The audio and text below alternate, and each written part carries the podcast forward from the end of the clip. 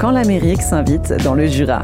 À Dole, le musée des beaux-arts consacre pour la première fois en France une exposition sur l'artiste peintre new-yorkais Anthony Cudahy. L'artiste a créé 33 œuvres inédites en écho avec les archives du musée.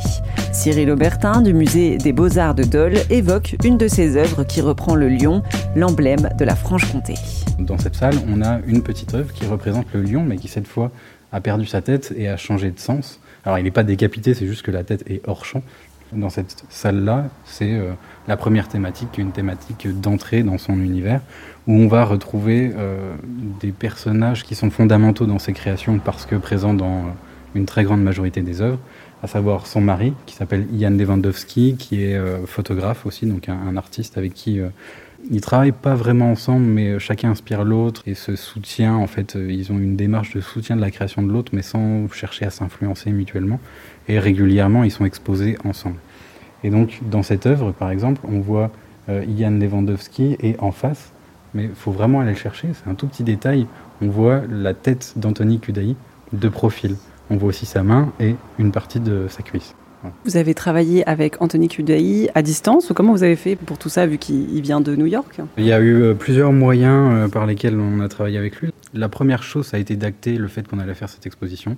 Pour ça, on a échangé par, euh, mail, par téléphone, avec sa galerie aussi à Paris. Puis il est venu donc une première fois, je crois que c'était en avril 2022. En fait, il avait à ce moment-là parcouru toutes les réserves pour commencer à repérer ce qu'il y avait, choisir les œuvres, s'imprégner du lieu, des espaces.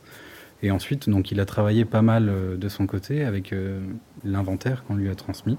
Et puis après, les échanges se faisaient par des visios majoritairement, euh, des échanges aussi avec sa galerie. On est allé une ou deux fois à Paris pour travailler sur les plans, etc.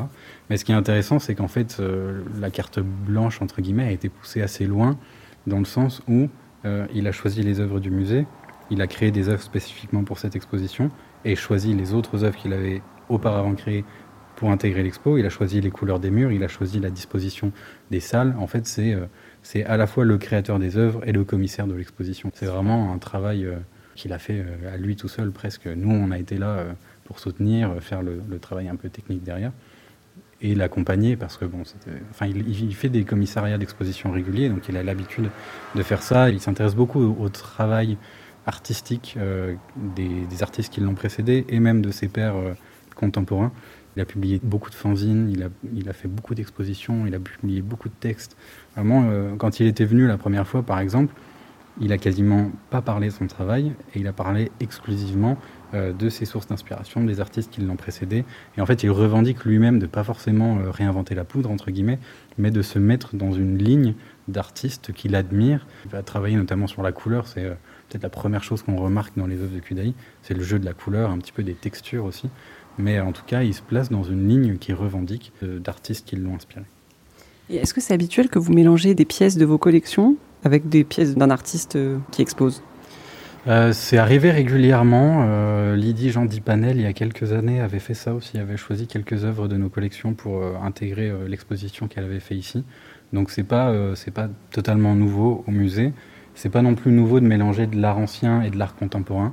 Euh, au premier étage du musée, par exemple, on a un accrochage qui est 100% thématique sur des questions euh, sociétales actuelles. On aborde euh, le féminisme, on aborde l'environnement, le, capitalisme, etc. Donc vraiment des sujets contemporains. Et on mélange de l'art ancien et de l'art contemporain. Donc à la fois choisir des œuvres anciennes de nos collections pour mettre dans une exposition d'un autre artiste et mélanger art ancien et art contemporain, c'est pas forcément une nouveauté au musée des beaux-arts de Dole, mais je pense justement que c'est aussi ce qui l'a inspiré. Conversation, c'est une exposition du musée des beaux-arts de Dole consacrée au peintre Anthony Kudaï à découvrir jusqu'au 10 septembre.